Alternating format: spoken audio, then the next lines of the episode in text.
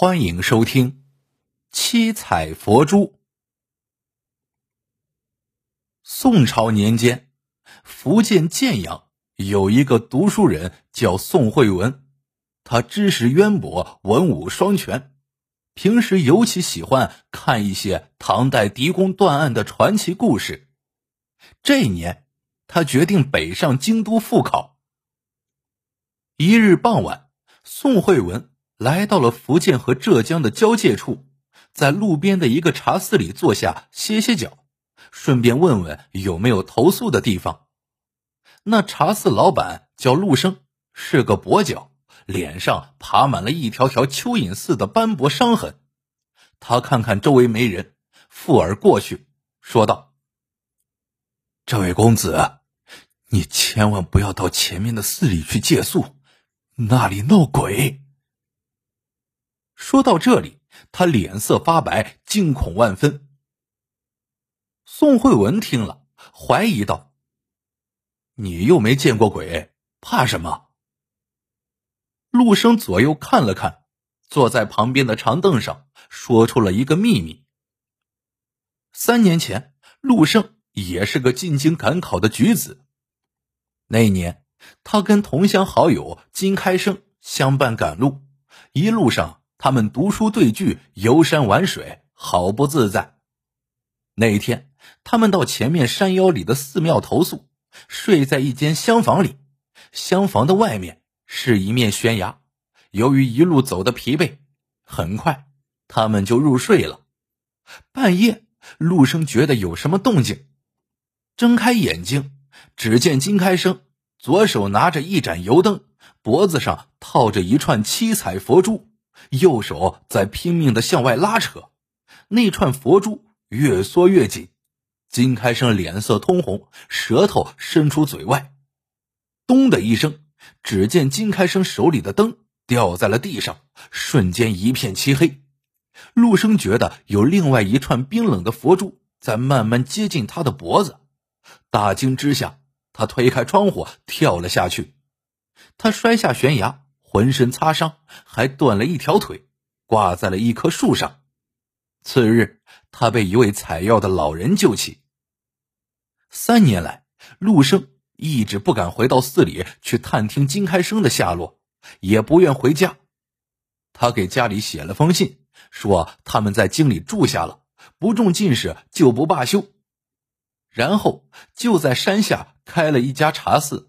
不断小心提醒上京赶考的举子，至于从别的路途上山的人，他可劝不着了。有些人相信他的话，就在他的茶肆里将就一晚；有些人说他是在说瞎话，兜揽生意，固执的上山投诉。路上有鬼的事，但凡上京赶考的人，即使是碰上，也都不轻言。他们认为说出去是不吉利的，有碍科考。不过，也有很多在寺里投宿的人，次日安然无恙的上路。时间长了，他的话也就没有几个人相信了。宋慧文听了，说道：“我不知你话的真假，今天就在这里住一夜，明日一早我再到寺院借宿歇息，住上几日。如果真有鬼怪，我就把他揪出来，为你屈死的兄弟报仇。”次日一早，宋慧文不顾陆生的劝阻，毅然上山。陆生在他身后担心的一边摇头一边叹息。宋慧文来到寺前，只见上面写着“半山寺”三个大字。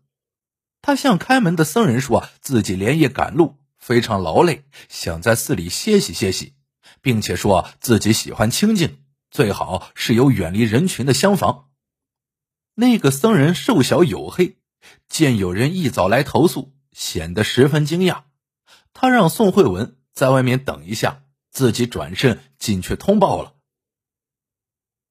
过了好一会儿，那僧人才返回来，把宋慧文让进门来，领着他来到了寺院西面僻静处的一个厢房。这个厢房只与南面的一间僧人厢房曲折相连，东面是一个小院。院子里放着一个巨大的鼓，厢房远离其他房屋。宋慧文进入房间，推开西面的窗户，冷风扑面而来，下面云雾缭绕，是一个深不见底的悬崖。他心里一动，又见里面东西堆放不齐，显然是有人草草收拾过了，应该就在他等候的这段时间里做的。他不动声色的说道：“好一个清幽的场所，我要在此多住几日，温习温习功课。”言毕，他从包裹里摸出一锭银子，交到了僧人的手里，说是一点香火钱。那僧人走后。宋慧文仔细查看了居室内的每一寸地方，他看到屋子用的圆和柱都是用毛竹做成的，而且有一根靠墙的竹子留有一个碗口粗的孔。他觉得很诧异，搬起凳子放到床上，然后踩到上面探头过去，眯起眼睛看去，里面黑漆漆的。他又俯耳倾听，听见了有些细微的风声，显然毛竹。是和外面或者另外的房间相通的。他用鼻子闻了闻，竟有一股腥臭混合着硫磺的味道。宋慧文下来后，坐在窗边，拿起一本书，边吟诵边冥思苦想。一天很快就过去了，天渐渐的变黑了。那位僧人按时送来斋饭，又给他点亮了一盏油灯。宋慧文道。今日投宿的人多吗？僧人点点头。宋慧文又让他替油灯加满了油。等他出去，宋慧文从包裹里取出一根银针，在饭菜里搅拌了一会儿，不见什么异状，于是就开始放心的食用了。用罢斋饭，宋慧文端起油灯，把房间里的一张桌子搬到了床上，再往桌子上放了一个凳子。他小心的爬了上去，坐在凳子上，守在竹孔的旁边，吹灭了油灯。一弯新月渐渐的落到了西边的天际，宋慧文却一点睡意也没有。这时，他闻到一股浓重的硫磺味，紧接着从毛竹管子里传来的声音。等到那声音明显的逼近竹孔，宋慧文摸出火折子，点燃油灯。然后把烧着的油倾倒在了竹孔里。那奇怪的声音先是停了下来，接着又响了起来，渐渐远去。片刻之后，竹孔里隐隐传来一声恐怖的吼叫声。宋慧文再听时，却没了声响。又过了一会儿，门外还是没有声音。宋慧文跳下凳子，来到了南边的僧房前。里面烛光摇曳，他轻轻推了推门，那门竟然没上栓，吱呀一声开了。出现在他面前的是一个高鼻梁、蓝眼睛的胡僧。只见他双目圆睁，血红的舌头吐在嘴巴外面，脖子上面分明缠着一串七彩佛珠。胡僧的双手紧紧抓住佛珠，显然想要拽他下来。宋慧文探了探他的鼻息，摇了摇头。胡僧显然是刚死去不久。猛然间，宋慧文看见胡僧脖子上的七彩佛珠啪的掉在了地上，开始慢慢蠕动。惊骇之下，宋慧文抡起一只木凳，连连狠砸，佛珠渐渐不能动弹了。待凑上去看时，那七彩佛珠竟是一条色彩斑斓的大蛇。宋慧文打量了一下房间，不出所料，胡僧房间里也是用毛竹做圆柱，其中一根毛竹通到地上，顶端是一个碗口粗的孔，孔边是一堆没有烧完的硫磺，还有一个装蛇的竹篓。显然，胡僧先把蛇放进竹管，然后开始用硫磺熏。蛇怕硫磺，自然会一个劲儿的往上爬。当他爬到隔壁的房间。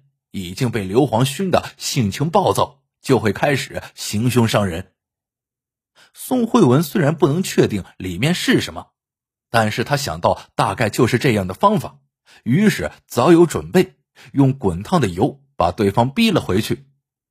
大蛇被硫磺熏了，又被烫油煎熬，从出口出来后立刻兽性大发，竟然把主人活活箍死了。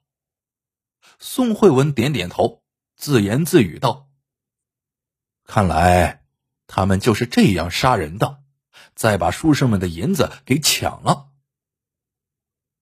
这时，天色已经微亮。宋慧文来到院子中间的大鼓前面，双手抡起两根棒槌，大力击沉。沉闷的鼓声远远的传开去。很快，寺里的十几个和尚和借宿的十几名书生都跑了过来。一切真相大白于天下，于是半山寺的和尚被一大帮书生压着去了县衙。之后，陆生在宋慧文等人的带领下来到了那个悬崖的谷底，只见下面一具具白骨的手臂都向上举着，似乎在自己的脖子上向外拉扯着什么。陆生扑在地上，不断的寻找着好兄弟金开生的尸骨。最后，宋慧文带领大家把屈死的人的尸骨一一埋好。后来，宋慧文。进京赶考，一举中了进士。之后，他居官清廉，体恤百姓，一生经办案件数不胜数，还著有《洗冤集录》，流传广泛，影响深远。他就是中国历史上赫赫有名的大宋提刑官宋慈。好了，这个故事到这里就结束了。喜欢的小伙伴，请多多点赞、评论、转发，感谢您的收听，我们下个故事见。